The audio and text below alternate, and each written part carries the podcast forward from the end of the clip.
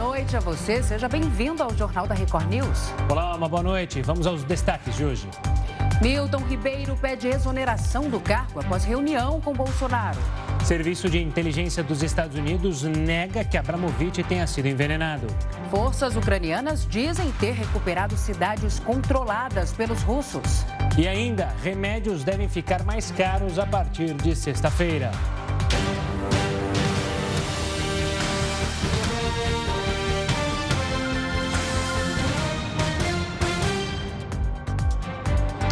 O general Joaquim Silva e Luna não é mais presidente da Petrobras. Vamos a Brasília conversar com a repórter Renata Varandas, que tem todos os detalhes para a gente. Oi, Renata, boa noite a você.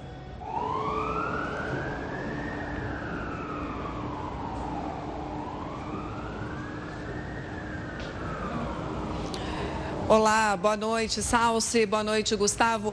Olha, o dia foi bem atribulado aqui em Brasília, porque durante a tarde começou essa história de que Silva e Luna é, estaria saindo do cargo. A gente conseguiu até uma apuração de que, de fato, ele estaria do, saindo do cargo, mas, segundo ele, ele não queria pedir demissão, não queria pedir para sair. E o que, que aconteceu?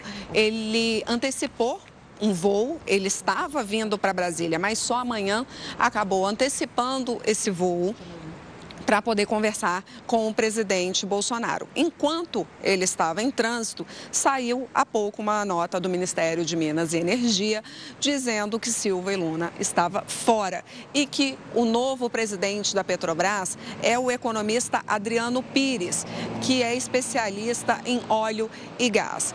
O que, que vem acontecendo? Adriano Pires precisa ainda passar pelo aval é, de uma Assembleia Geral da Petrobras para, de fato, assumir o cargo cargo. Agora, o que, que vem acontecendo? A gente vê o presidente Jair Bolsonaro fazendo declarações já há algum tempo contra a política de preços da Petrobras e atribuindo a alta dos combustíveis justamente à gestão de Silva e Luna.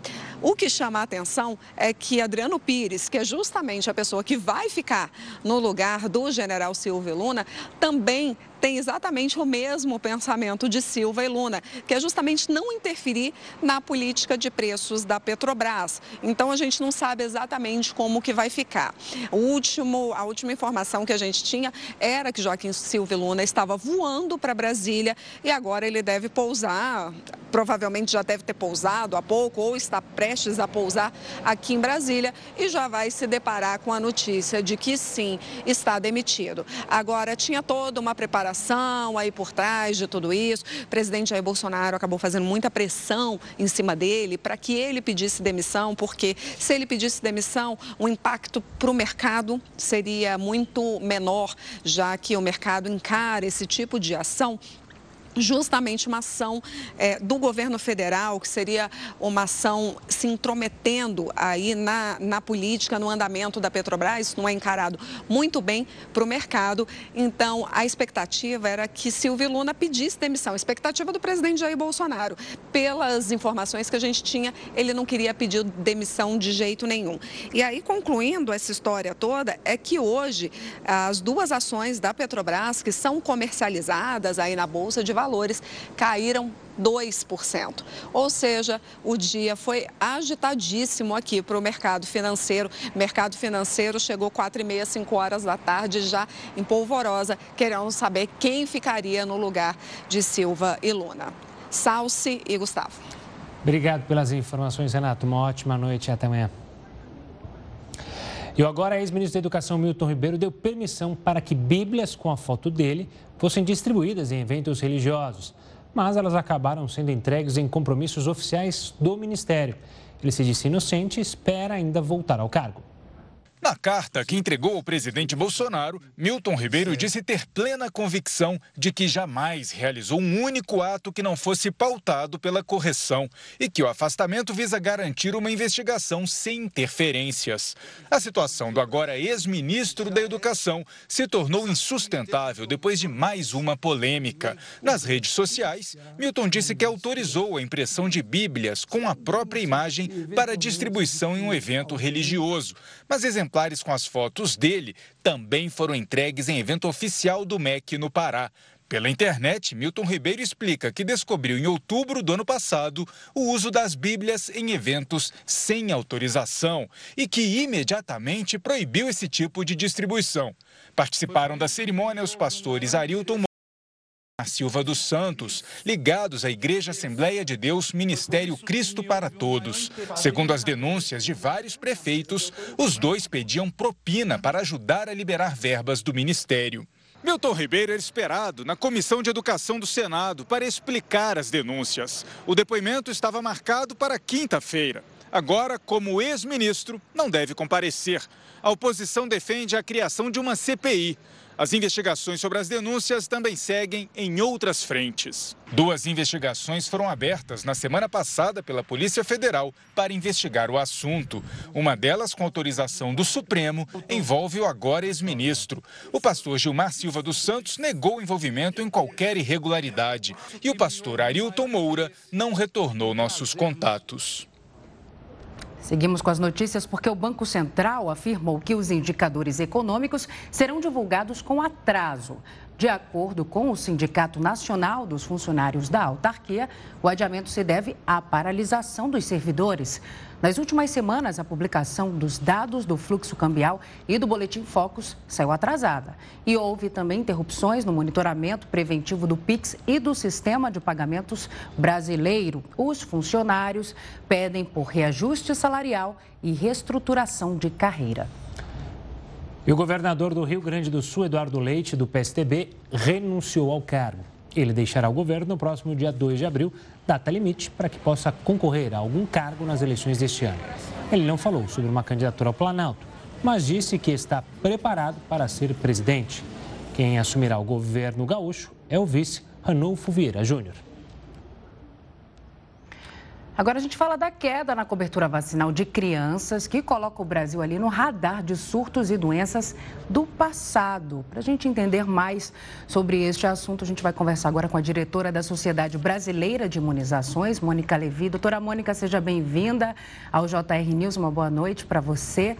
Doutora, explica para a gente, essa queda aí na taxa de imunização faz com que essas doenças de fato possam voltar a atingir o país?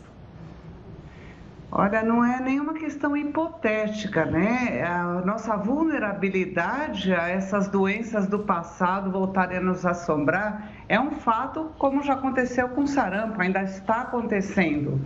Então, a gente está na mira do retorno de outras doenças que já foram eliminadas ou controladas, como, por exemplo, difteria, paralisia infantil, rubéola, que é tão grave a síndrome da rubéola congênita, nós estamos sob risco de todas essas doenças voltarem a acontecer aqui no Brasil se a gente não tiver um retorno daquelas altas coberturas vacinais. Doutora, o quanto que a gente pode, digamos, culpar a pandemia para que os pais não fossem, não levassem os filhos é, para vacinar? A pandemia foi é, um fator que influenciou essa queda nas outras vacinas? Sim, a pandemia fez despencar de vez de 2020 para cá, mas um fenômeno que já vinha acontecendo, principalmente a partir de 2016, onde houve uma queda progressiva ano a ano de todas as vacinas que compõem o calendário infantil do primeiro ano de vida. Então, em 2019, a gente já teve nenhuma doença, nenhuma das vacinas é, atingindo a meta para é, manter sob controle a doença. Né? Meta é o percentual que tem que estar protegido daquela população-alvo para que a gente esteja com a, com a sociedade, com a comunidade protegida. Então, nós já estávamos abaixo da meta em todas as vacinas já em 2019, antes de surgir a Covid. E, obviamente, é, aquele primeiro momento do fique em casa, é lógico que isso inibiu a ida a, a, a pronto atendimento, os pais a procurarem a vacinação, com medo de se, dos, das crianças e de si próprios né, se infectarem e pegarem a Covid. Doutora, você falou que desde 2016, né, esse índice aí da vacinação é, vem caindo por isso eu te pergunto, você acredita que falta uma mobilização maior do Ministério da Saúde, campanhas que motivem os pais a levarem essas crianças aos postos de vacinação? Sim, a, a gente vê essa queda das coberturas vacinais como multifatorial.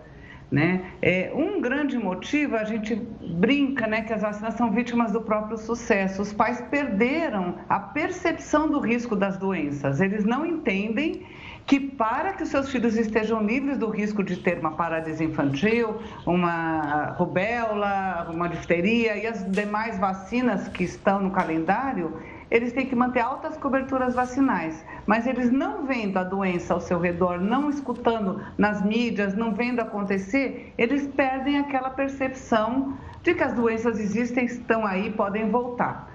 Então, nesse sentido, falta muito a comunicação é, de campanhas que sejam realmente efetivas, que mobilizem, que consigam trazer de volta é, a nossa população e principalmente as crianças abaixo de 5 anos né, para dentro dos postos de saúde. Doutora, a senhora citou o sarampo, se não me engano, a polio. Quais outras doenças que a nossa cobertura vacinal está muito aquém do que deveria estar e que mais preocupam os médicos hoje em dia? Todas elas estão abaixo do, da, da, do, desejável, que é o que a gente chama de meta, né? A gente pode enumerar todas as doenças, difteria, tétano, coqueluche, paralisia, o BCG, que é a vacina da tuberculose, hepatite B, hepatite A, que é depois de um ano de vida, mas o sarampo, cachumba, rubéola, é, Todas essas doenças não estão atingindo a meta, mas isso a gente está falando só das vacinas do calendário infantil, também tem a pneumocócica, meningocócica, agora tem as vacinas de adolescentes, as vacinas de HPV, vacinas que são caras, num primeiro momento só tinha no setor privado, e o Brasil é, incluiu né, no Programa Nacional de Imunização essa vacinação gratuita hoje para meninas de 9 a 14 anos, para meninos de 11 a 14 anos, e as vacinas estão muito abaixo do esperado, do que deve acontecer né, de cobertura vacinal para você ter o benefício da vacinação. Então, febre amarela para os adultos e, e, todas as vacinas para cada faixa etária, é, nós não estamos conseguindo atingir a meta. Com exceção aqui da Covid, que a gente teve boa adesão no começo da campanha pelo medo da doença, né? É, isso a gente vê que o comportamento das pessoas é muito ligado ao medo, ao medo do que está sendo noticiado na mídia. E não, é, não deveria ser por aí, né? Essas campanhas educativas devem acontecer sempre e os profissionais da saúde têm grande responsabilidade na orientação de quais vacinas aquela criança, aquele adolescente, aquele adulto devem estar é, tá se protegendo, né? E isso também está falhando bastante. A gente está tendo bastante falha para conseguir o maior benefício possível desse presente que é para a gente ter vacinas que nos protegem de doenças tão graves. Doutora Mônica, agora nessa era tecnológica né, em que vivemos, a disseminação de fake news também relacionadas às vacinas prejudica bastante né, o trabalho, essa, essa essa campanha, de certa forma, para que os pais levem as crianças aos postos? Olha, é, infelizmente a gente está vivendo duas epidemias. Uma delas é de desinformação, das fake news, né? E o combate às fake news é muito difícil, mas a gente precisa estar tá sempre, sempre comunicando os efeitos benéficos da vacina, sendo claro na informação sobre os possíveis eventos adversos que uma vacina pode causar, é, tirar as dúvidas da população, responder aos seus anseios e combater esses vídeos monstruosos que correm em, vídeo, em mídias sociais e, e são. É, são montados, né, são montagens vindas de grupos antivacinistas que estão se organizando aqui no Brasil. Isso não era um problema para nós até recentemente, hoje é. Então, assim, é, as mídias estão sendo realmente grandes aliadas na informação e também uma maneira de disseminação de fake news é, numa velocidade jamais vista no passado, né? Hoje, pelas redes sociais, pelo WhatsApp, é, enfim, por todas as maneiras de comunicação virtual, a gente vê com que velocidade que chega uma desinformação. Doutor, ainda nesse ponto, a senhora mencionou, o movimento antivacina sempre foi forte, principalmente na Europa, em alguns, alguns países europeus, até é, não em desenvolvimento como nós, mas países com economias firmes, com uma história, mas existia e ainda existe, existem esses grupos nesse país. No Brasil, como a senhora bem disse, a gente sempre foi exemplo de vacinação. A senhora teme que esse movimento anti-vacina de fato esteja crescendo ou é algo momentâneo justamente por toda a politização que se criou em cima da vacina da Covid-19 e isso acabou se espalhando para as outras vacinas? Isso, você tem razão, Gustavo. Né? É lógico que toda, todo esse falatório em cima das vacinas Covid, essa desconfiança que levou a, a, os pais a ficarem hesitantes, os pais não, as pessoas a ficarem hesitantes, com medo de eventos adversos tal, é claro que isso respinga nas vacinas de um modo geral. Até, até aparecer a Covid, ninguém se preocupava qual era a plataforma, é, com que matéria-prima que se produzia vacinas, de onde vinha essa matéria-prima, se vinha da China, se vinha da Europa, se vinha dos Estados Unidos.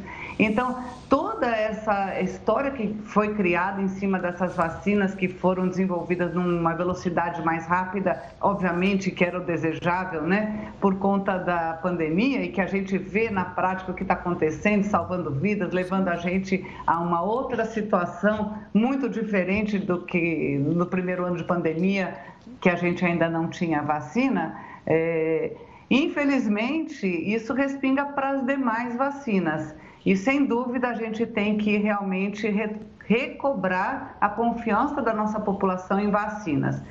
Pesquisas feitas, várias pesquisas, mostra que o brasileiro gosta de vacina, ele acredita em vacina. Se ele tiver um profissional da saúde que enfatize a importância das vacinas, explique para ele e responda a questões que ele pode estar, tá, é, que a gente chama hesitante, né? Ele não é antivacinista, ele não é contra vacinas, mas ele tem dúvida porque ele ouve maté assim, matérias de desinformação contrárias à vacinação e ele fica na dúvida. Se ele for orientado por um profissional da saúde, se ele confiar no, no seu Ministério da Saúde, nas suas agências regulatórias, nos seus laboratórios nacionais e nos profissionais da saúde que lidam com isso, a gente volta a ter altas coberturas vacinais e a gente é, minimiza esses efeitos tão danosos que a gente está vendo nesse momento do, aqui no Brasil.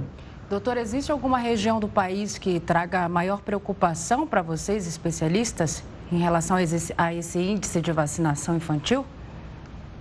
Olha, é irregular. Às vezes, alguma vacina em municípios do norte está com uma cobertura vacinal muito baixa, é, mas ela não está tão ruim para outra vacina do calendário, que pode no sudeste estar tá pior.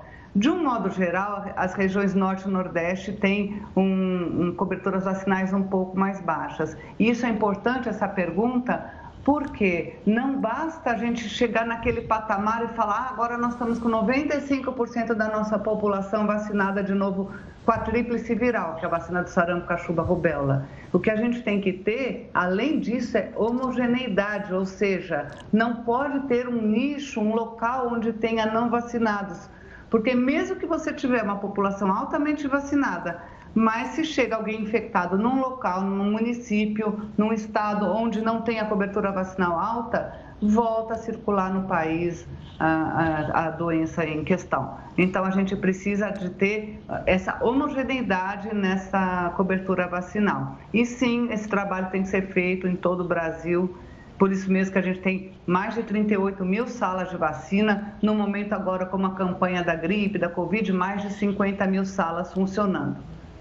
Doutora, muito obrigado pela participação aqui conosco, falando sobre a importância da vacinação e como a gente tem que correr atrás do prejuízo sobre essa vacina, sobre as vacinas relacionadas a outras doenças que não a Covid-19. Um forte abraço e até uma próxima, doutora. Muito obrigada para vocês. Boa noite, boa noite a todos. Boa noite. E agora uma notícia que vai mexer com o bolso dos brasileiros. Os preços dos remédios devem subir, pois é, já a partir de sexta-feira. A Câmara de Regulação do Mercado de Medicamentos deve divulgar o reajuste nos preços dos remédios desse ano. Os novos valores passam a valer no dia 1 de abril. O reajuste dos remédios considera o IPCA, Índice de Preços ao Consumidor Amplo, que mede a inflação oficial do país e também outros três fatores. Se um remédio é vendido por uma série de laboratórios, a concorrência é maior e o reajuste também é mais alto. É por isso que alguns analistas do mercado acreditam que a alta deve ser em torno de 10%, seguindo a inflação registrada no ano passado. A Câmara de Regulação do Mercado de Medicamentos é vinculada à Anvisa. Por meio dela, o governo controla o reajuste de preços de medicamentos e estabelece o índice máximo que esses produtos podem atingir no mercado brasileiro. É, não está fácil, hein? Tudo ficando muito mais caro. O benefício conhecido como quinquênio pode voltar a ser pago a juízes e procuradores. O Jornal da Record News volta já. Estamos de volta para falar de uma PEC que pode voltar com um pagamento adicional a cada cinco anos para servidores. Assunto para o Heródoto Barbeiro. Mas antes de perguntar sobre esse benefício, Heródoto, eu queria abrir espaço aqui para desejar o meu feliz aniversário para você, Heródoto. Muitos anos de vida, muita saúde, muita felicidade, que o professor merece e merece demais, Heródoto. Feliz aniversário, Heródoto, tudo de bom. Muito obrigado, queridos. Uma honra. O bolo eu fico Olha, esperando. Se... Assim que acabar o jornal, eu estou esperando chegar o motoqueiro aqui com o bolo que teve aí, tá bom? Olha, uh, Gustavo, se der certo esse negócio de quinquênio, eu vou ter um monte para receber. Acho que pouca gente lembra disso, né? Quinquênio. O pessoal novo não, é. não lembra muito do que, que é esse quinquênio, né? Disso. Eu, como vou fazer, eu estou com 76 anos, você imagine quantos quinquênios eu já teria recebido. Eu não. É? Mas sabe, antes de responder exatamente sobre o quinquênio, eu queria perguntar o seguinte. Uh, quando a gente fala na Suécia, a gente toma a Suécia geralmente como parâmetro. É, eu acho que qualquer pessoa que nos acompanha, será que o serviço público na Suécia é bom ou é ruim? Será que a escola pública na Suécia é boa ou é ruim? Será que o atendimento de saúde na Suécia é bom ou é ruim? Será que uh, os serviços em geral na Suécia são bons ou são ruins? Eu acho que todo mundo responderia: olha, a gente tem visto, já é muito bom, sem dúvida alguma. É um dos melhores do mundo. Acontece que a Suécia, ela gasta 12,5% do PIB, do Produto Interno Bruto, para manter serviço maravilhoso. Olha, é uma bela grana, hein? Pegar 12,5% de tudo aquilo que a Suécia produz, de comércio, de indústria, enfim, de, de riqueza, para pagar o serviço público. Eu acho realmente interessante. Quanto gasta o Brasil? O Brasil gasta 13,5% do seu produto interno bruto. Nós gastamos mais do que a Suécia. Então a pergunta que não quer calar, eu não vou responder. A pergunta que não quer calar para o pessoal que está acompanhando o jornal. Como é o serviço público desses 13,5% do PIB que a gente paga? Você está contente com ele?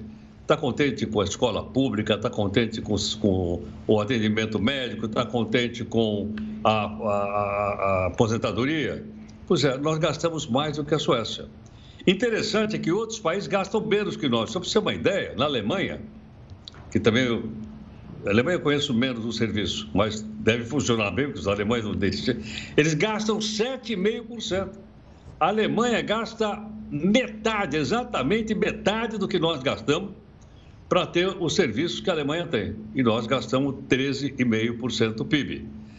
A Itália gasta um pouquinho mais, ela gasta 9,5%, mas tem também um serviço bastante favorável. Há outros países aqui que eu, que eu, eu, eu listei mas numa lista de 70 países, o Brasil é o, é o sexto que mais gasta. Bom, a Suécia gasta bastante, pois é, mas a qualidade do serviço é muito grande. Agora, por que que gasta? Bom, gasta, entre outras coisas, porque a máquina está inchada, é? muitas pessoas estão ah, penduradas na máquina, porque às vezes não tem alternativa e tudo mais. E aí surgem questões como essa, que acabaram no passado.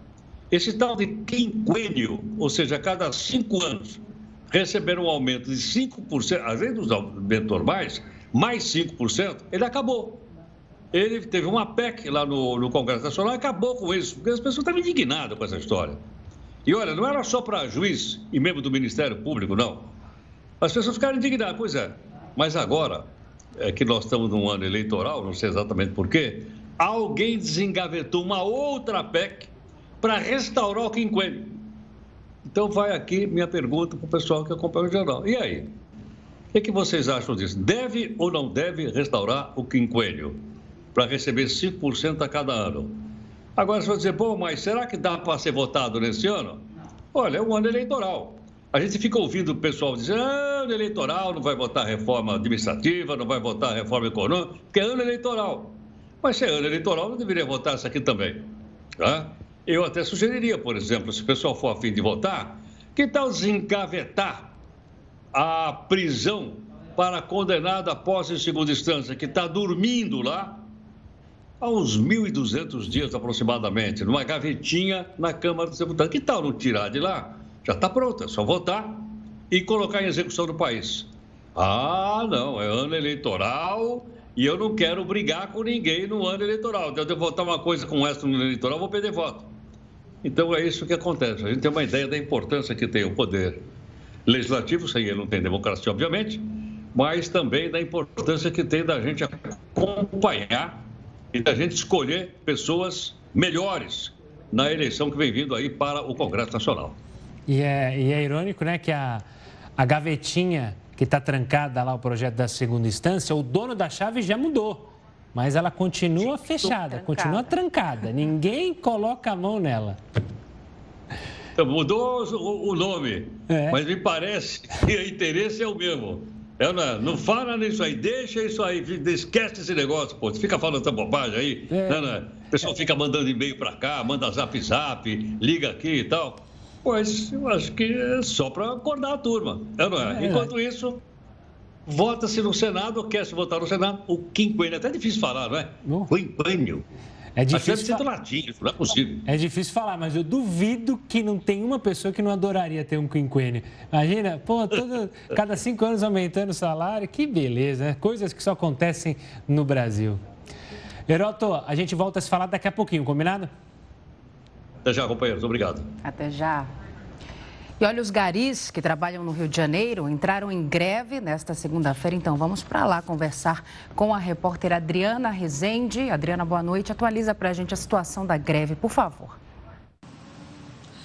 Boa noite, Gustavo. Boa noite, Salsi. Os garis vivem esse impasse desde a semana passada e hoje decidiram entrar em greve após mais uma rodada de reuniões entre lideranças do movimento e representantes da Conlurbe, a Companhia de Limpeza Urbana. Na negociação de hoje, os representantes da Conlurbe ofereceram um aumento de salário de 4 para 5%, mas a proposta não foi aceita.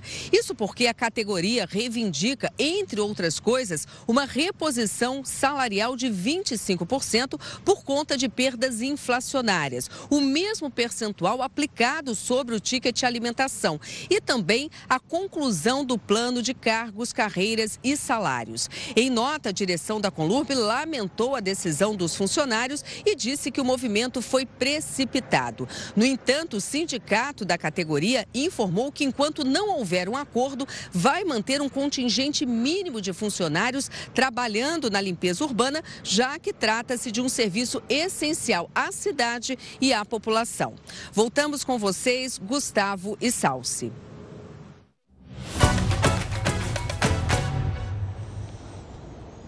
Hora de falar do Paulistão. Palmeiras e São Paulo vão reeditar a final do ano passado e disputar o título do Paulistão de 2022. O Verdão despachou o RB Bragantino no sábado, enquanto o Tricolor eliminou o rival Corinthians neste domingo. O primeiro jogo da final será nesta quarta-feira, no estádio do Morumbi. E depois de muita polêmica, diz que me diz, a data e o local do último jogo do campeonato foram enfim decididos. Palmeiras conseguiu chegar a um acordo com a construtora responsável pelo Allianz Parque e vai jogar em casa, ao lado da sua torcida, no domingo. A direção do Verdão estava tentando realizar a final no sábado, por causa de um show que vai ocorrer na terça-feira e o estádio então ficaria interditado a partir do domingo para montagem justamente é, desse show, mas agora chegou-se a um acordo. E um engavetamento deixou ao menos três mortos nos Estados Unidos. O Jornal da Record News volta já. Já estamos de volta. O oligarca russo Roman Abramovich e dois negociadores de paz ucranianos passaram mal após uma reunião em Kiev no início deste mês. Houve uma suspeita não confirmada oficialmente de que eles teriam sido envenenados. Roman Abramovich, dono do Chelsea, clube inglês de futebol, está entre os bilionários russos que foram sancionados no país para tentar forçar o presidente Vladimir Putin a encerrar a guerra na Ucrânia.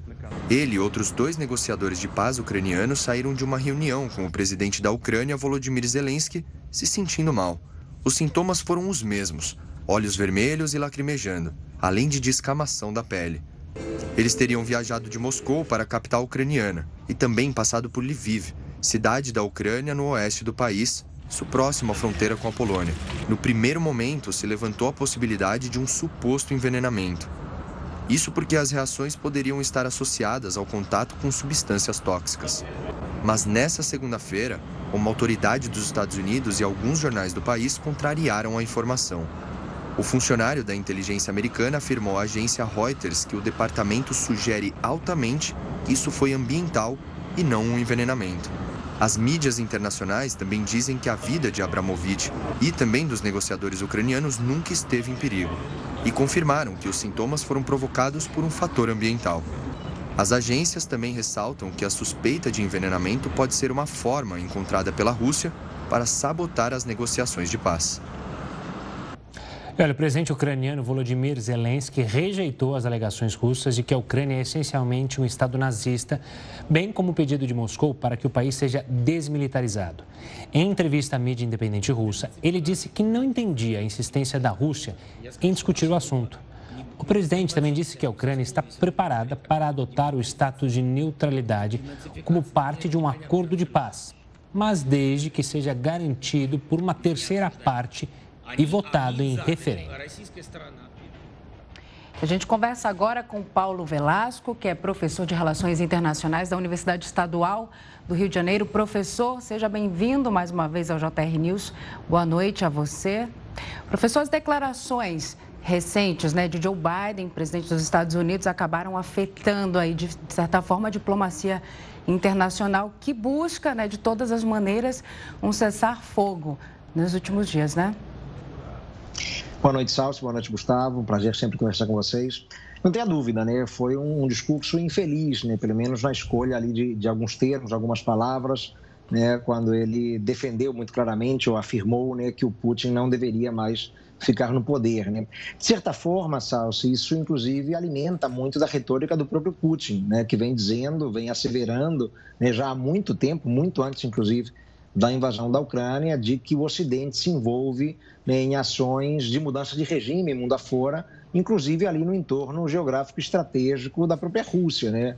Ele acusa, inclusive ali no meados dos anos 2000, né, as revoluções coloridas de terem sido patrocinadas, inclusive financiadas pelo Ocidente, né, e são revoluções que levaram, inclusive, à queda né, de aliados pró-Rússia naquele cenário. Né? Então, ah, ao afirmar, né, o grande líder dos Estados Unidos, o presidente dos Estados Unidos, ao afirmar né, que o Putin não deve continuar no poder, né, de alguma forma vai no sentido de confirmar né, tudo aquilo que o Putin vem acusando o Ocidente de fazer. Né? Certamente não é né, o tipo da frase que contribua para a paz e foi inclusive censurada né, por países ocidentais né, que também entenderam né, que é uma frase infeliz, muito mal colocada né, e que não contribui para a busca de uma solução negociada em um conflito que já se arrasta há mais de um mês.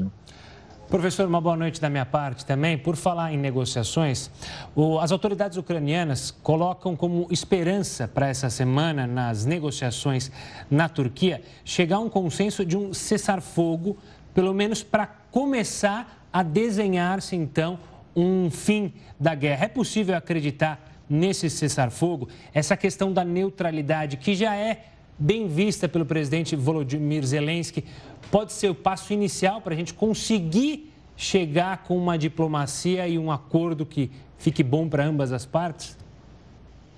É, quando o governo ucraniano, Gustavo, sinaliza para a perspectiva e a possibilidade de aceitar o status de neutralidade, isso vai muito ao encontro daquilo que o Putin está esperando da Ucrânia. É claro que as demandas da Rússia, pelo menos no primeiro momento, eram muito mais amplas, né? iam muito além né, dessa renúncia. Neutralidade significa renúncia ao desejo do país de aderir a qualquer tipo de aliança militar. Né? Mas já é uma concessão e tanto que o governo ucraniano parece é, estar disposto a fazer. Né? Vamos ver se isso se verifica. Né? Claro que foram colocadas ali algumas condições, né? o fato de ter uma terceira parte que garanta né, uh, esse acerto da neutralidade, né? tem que haver um referendo né, é, em que o povo seja consultado. Então, claro, ele colocou ali algumas condições, mas já é um sinal positivo, né? Quer saber se isso será suficiente para chegarmos ao cessar-fogo, né? Sabendo que a estratégia russa eh, tem sido manter a ofensiva para tentar ampliar o controle né, sobre o território ucraniano, ampliar né, a sua presença uh, no país, porque isso permitiria à Rússia, inclusive, impor melhores condições numa negociação, né? Ter talvez mais demandas atendidas do que a simples neutralidade. Mas fazendo um paralelo né, com um conflito recente eh, no qual a Rússia se envolveu, que foi em 2008, ali a Guerra dos Cinco Dias, né, na Geórgia, uh, não houve ali da parte do governo russo eh, a exigência de troca de governo, não houve a derrubada né, do líder georgiano que tinha uma postura pró-ocidental, né, e houve apenas ali a exigência da Geórgia também se comprometer a não aderir à OTAN. Né, e isso ajudou ali naquele contexto a se encerrar o conflito. Claro que houve a mediação da União Europeia, mas né, a guerra foi encerrada rapidamente a partir né, desse status de neutralidade assumido pela Geórgia. Poderíamos ver algo parecido aqui, né? Quer saber até que ponto né, essa concessão da Ucrânia é viável, né, porque depende de alguns fatores, como a garantia de uma terceira parte, que é relativamente simples, né, mas também da realização do referendo, e até que ponto isso vai satisfazer o Putin plenamente, a ponto dele topar um cessar-fogo. Né? Ainda são né, informações que, naturalmente, nós não temos, mas poderia, comparando com o que aconteceu em 2008, poderia sim contribuir para o encerramento do conflito, pelo menos né, alcançando-se um cessar-fogo. Não dá para imaginar, né, professor, o que passa pela cabeça dele. Agora ele quer o pagamento do, do gás russo em rublos, né? Seria uma maneira, e você enxerga isso como uma maneira de valorizar a moeda do país ou mesmo como uma tentativa, como muitos ministros é, do, do G7 ficaram super chateados, né, revoltados e falaram que é mais uma tentativa do Putin de tentar é, dividir o G7. Algumas, alguns podem concordar em fazer esse pagamento na moeda né, em rublos e outros podem não concordar. Qual é o seu ponto de vista, professor? Eu acho que é muito por aí. Acho que, na verdade, são, são dois pontos né, que o Putin busca é, é alcançar né, com, com essa ideia. Primeiro é não depender do dólar, né, em um contexto em que, como vimos aí, uma série de sanções internacionais é, vêm sendo aplicadas, cada vez mais duras, cada vez mais pesadas contra a economia russa. Né? A Rússia teria dificuldade em converter né, esse dólar é, para a moeda nacional, para o rublo. É, lembrando que a Rússia está fora do sistema de pagamento SWIFT, é, teve parte das reservas denominadas em dólar né, retidas né, nos Estados Unidos e em outros países. Então, é uma tentativa de garantir já né, o pagamento na própria moeda corrente da Rússia, o que diminuiria a dependência do dólar.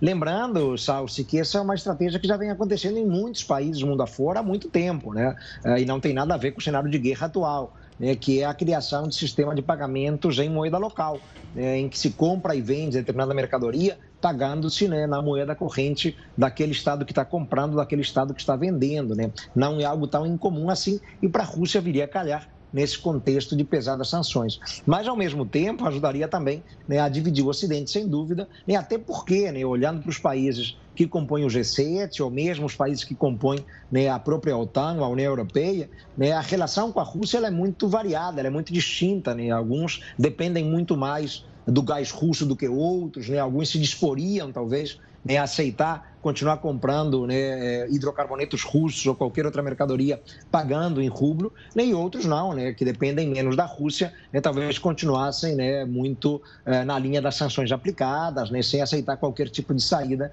que pudesse beneficiar a economia russa. Então não deixa de ser também né, uma tática russa para dividir o Ocidente, né, e sabemos, claro, né, que o Ocidente ele já a priori né, é, revela posições muito distintas e muito divididas né, no relacionamento com a Rússia. Os Estados Unidos têm uma posição muito mais confortável, porque não dependem praticamente nada da Rússia no que tange aos hidrocarbonetos russos, mas países europeus dependem cronicamente. Né? A Bulgária tem 90% do seu gás né, vindo da Rússia. Né? A Alemanha, como sempre se lembra, né, tem cerca de metade, quase metade do gás né, importado da Rússia também. Por mais que se busquem saídas, mas são países que têm menos margem de manobra aí, né, e talvez né, ficassem mais inclinados a aceitar uma saída que não viola sanções, né, mas permitiria continuar comprando da Rússia. É uma tática importante e vamos ver como isso se desenrola nos próximos tempos.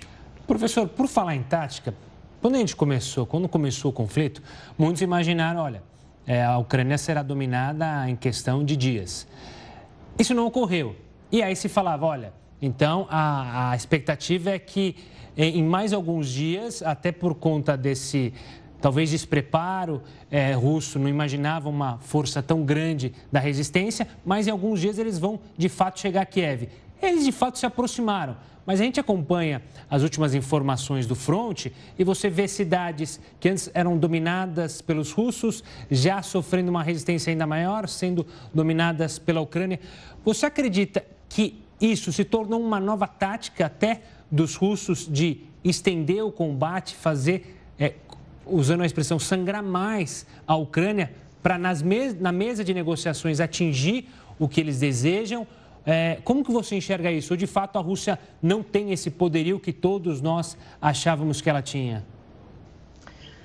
Bom, é só alguns pontos aí, né? É claro que é muita especulação, né? Ninguém sabe exatamente qual era a estratégia originária da Rússia e até que ponto ela conseguiu ou não alcançar essa estratégia, né? Mas sabido é, claro, né, que a Rússia tem um poderio militar muito, muito maior do que o da Ucrânia. Então, nem por conta disso, né, é, nós que analisamos um pouco a situação, acreditávamos que é, em pouco tempo, é, talvez mais tempo do que levou ali na guerra dos, dos cinco dias de hoje, mas em algum tempo, né, a Rússia conseguiria o controle das grandes cidades ucranianas, né, o que poderia, inclusive, precipitar a capitulação, né, a rendição do governo do Zelensky. Isso não aconteceu. Né? É, um primeiro dado que talvez seja importante ressaltar é que a Rússia atacou em muitas frentes, né? o que levou a uma dispersão das tropas russas, né? que agora estariam sendo reagrupadas. Né? Então, tropas muito dispersas por um território que é muito grande, o território da Ucrânia é o segundo maior território da Europa, né? se eu perde para o da Rússia, né? teria levado a uma dificuldade justamente de coordenação das ações e uma dificuldade de acesso é, do suporte logístico, né? Combustível, munição. Né? Vimos, inclusive, veículos de combate, blindados russos, ficando parados né, por falta de combustível. Né? Isso denuncia, isso desnuda, de certa forma, Gustavo, problemas de planejamento, problemas de logística, que podem ter decorrido né, desse ataque em muitas frentes, em um território grande, que gerou problemas de coordenação né, e a dificuldade do acesso do suprimento né, àquelas tropas que estavam mais adiantadas. Né? Então, é, vivemos agora um momento que não é de paralisia, né, porque é, as incursões e as ações continuam, né, mas é um cenário Perdemos o sinal. Perdemos o sinal. Poderia estar significando né, uma tentativa de reagrupar essas tropas, né, melhorando um pouco o nível de coordenação e de comunicação entre elas também. Né? Ah, mas já se especula, inclusive, com a possibilidade né, de que a estratégia russa tenha mudado mesmo. Né? Que talvez a ideia da Rússia não seja né, efetivamente controlar as grandes cidades, como num primeiro momento se supunha, ou como talvez fosse a tática originária, mas manter uma presença incômoda para os ucranianos, né? manter ali uma presença física, né? eventualmente perdendo um, um outro subúrbio que já estava sob controle, mas aquela presença já é um fator de pressão psicológica, inclusive. Né? Os ucranianos não querem ter as tropas russas ali né? na sua vizinhança, no entorno das grandes cidades, nos arredores né? das grandes cidades do país. Né? Isso poderia já surtir o efeito de uma pressão, um desgaste psicológico né, para as tropas ucranianas, né, sempre na espreita né, de uma incursão definitiva da Rússia, né, o que serviria para pressionar o governo do Zelensky a facilitar algumas concessões, como talvez seja a própria concessão do status de neutralidade. Né? Então, pode ter mudado sim a tática russa diante das dificuldades iniciais, né? E uh, o efeito disso pode estar sendo né, uma certa exaustão, digamos assim,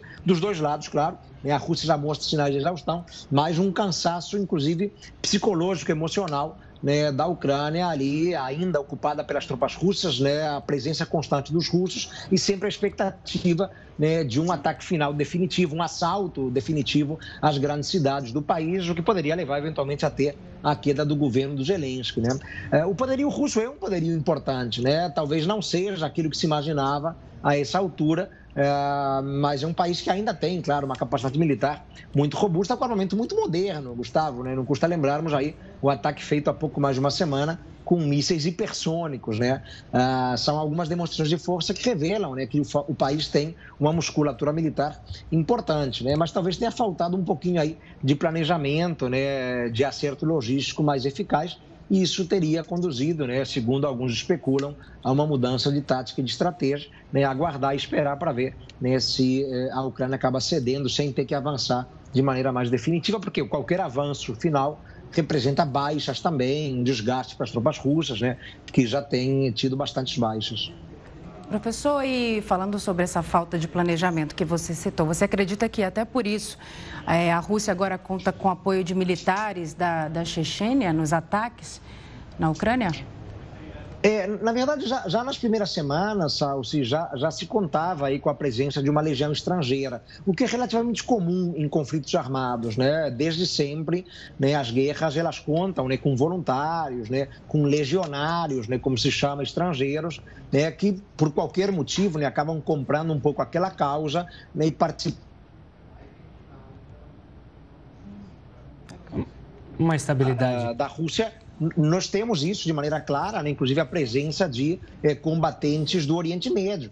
É, já houve sinais aí né, de, de, acertos entre a Rússia e o governo sírio, né, para sírios entrarem no combate, né, os sírios que têm um conhecimento de causa né, acerca né, de, de, combate em territórios urbanos, né, enfrentamento de guerra de insurgência, de tática de guerrilha. Né, então, são só chechenos. Né, os chechenos, claro, chamam a atenção, né, porque fazem parte ali do próprio território russo, ali do Cáucaso, lutaram contra a Rússia nos anos 90, numa guerra muito violenta também, né, mas há uma série de, de combatentes de, de diversas nacionalidades e etnias variadas que estariam ajudando não só os russos, mas também os ucranianos. Né? É, há brasileiros lutando ali né, ao lado das tropas ucranianas, inclusive. Né? Então, não deixa de ser né, comum a presença de legionários estrangeiros, e aí por vários motivos, né, seja de um lado, seja do outro.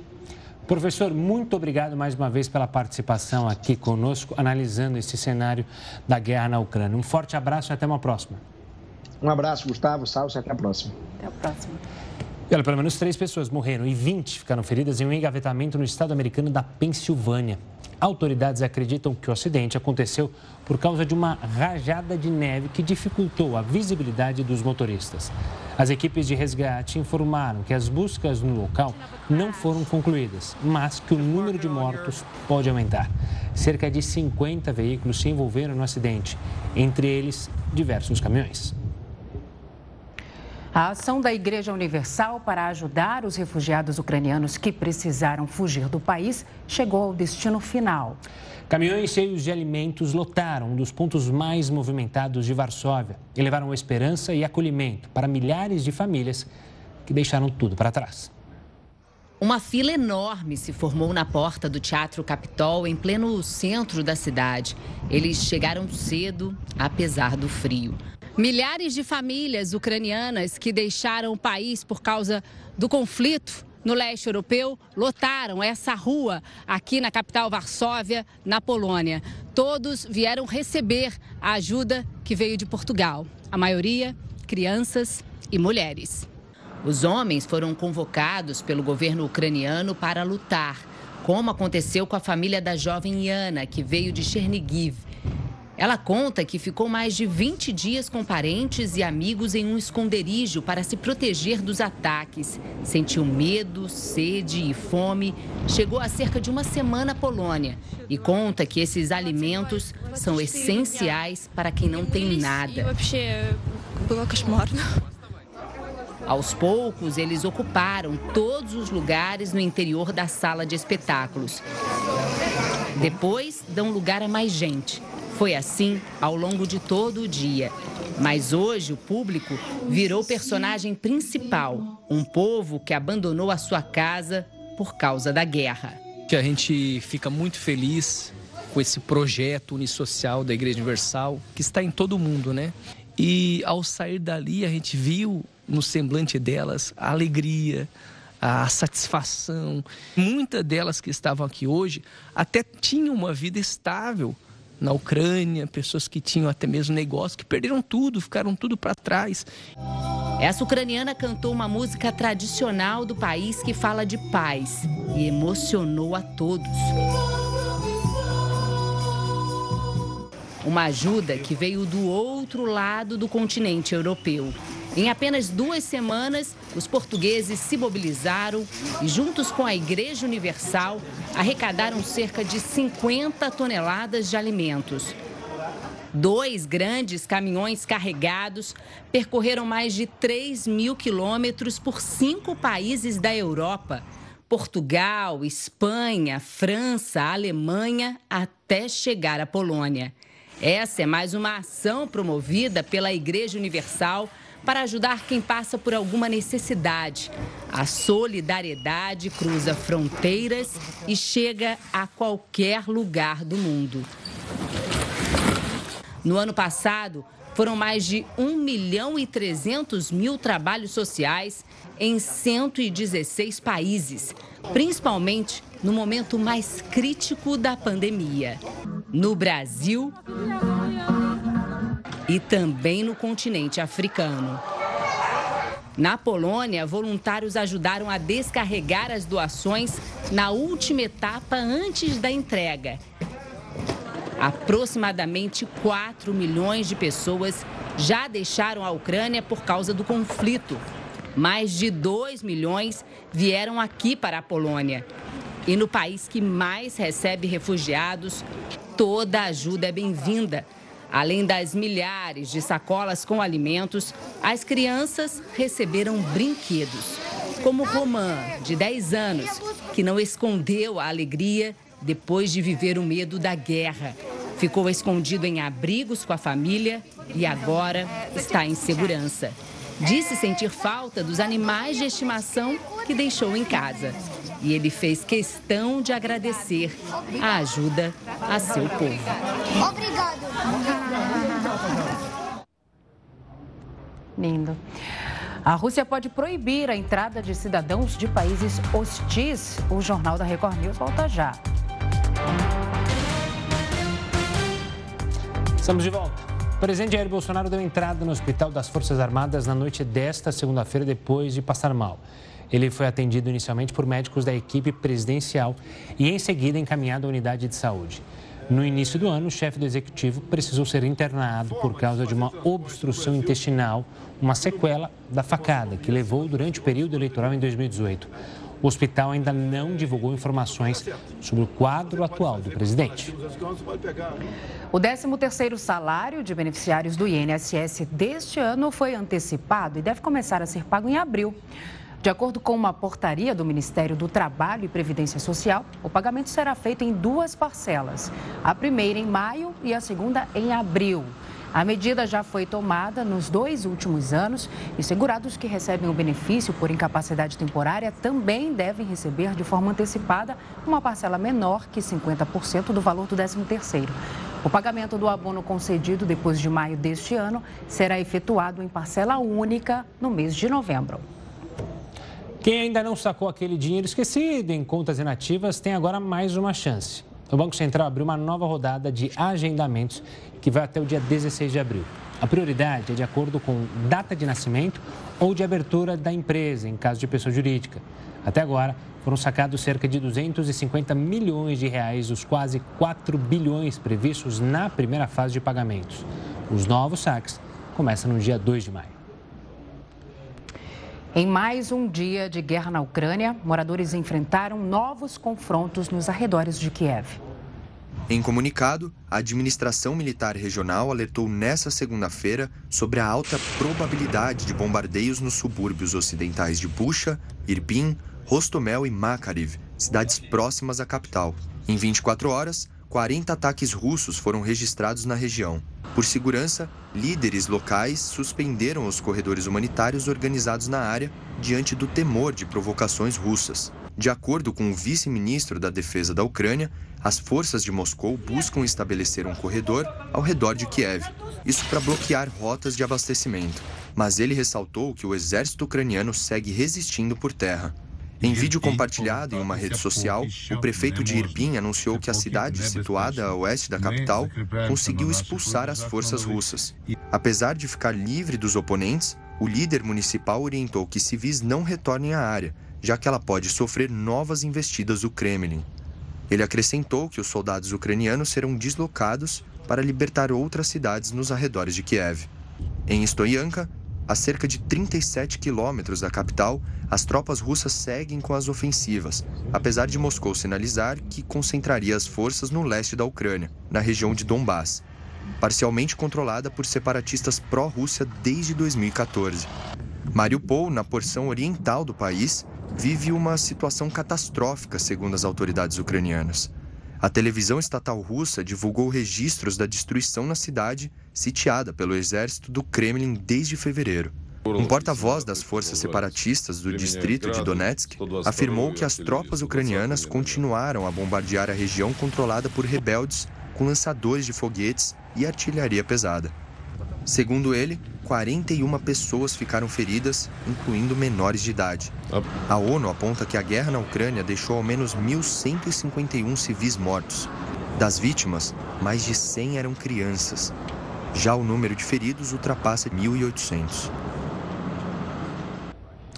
E a Rússia desenvolve um projeto de decreto para limitar a entrada de cidadãos de países considerados hostis a Moscou.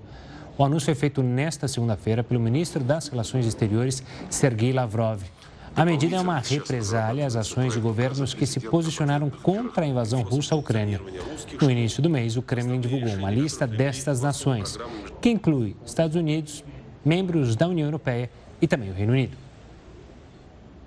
A segunda cidade mais populosa da China vive um novo lockdown. O Jornal da Record News volta em 30 segundos. Mulheres do Afeganistão não podem mais viajar de avião sem algum parente do sexo masculino. Assunto para o Heródoto Barbeiro. Heródoto, o Talibã derrubou os direitos femininos conquistados nos últimos anos por lá, infelizmente, como já se previa?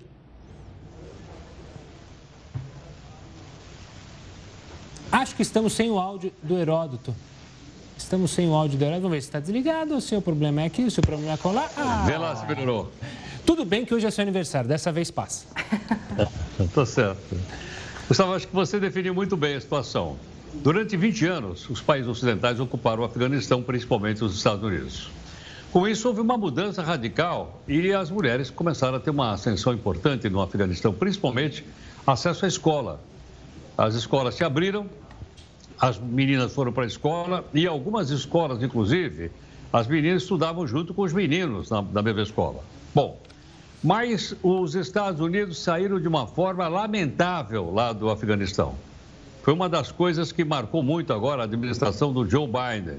Os americanos se mandaram, né, saíram de repente, e todos aqueles que trabalharam para os Estados Unidos, homens e mulheres, se viram uma situação extremamente perigosa. Perigosa, até de perder a própria vida.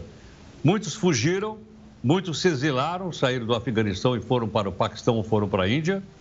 E outros foram parar na cadeia e outros então ficaram submetidos.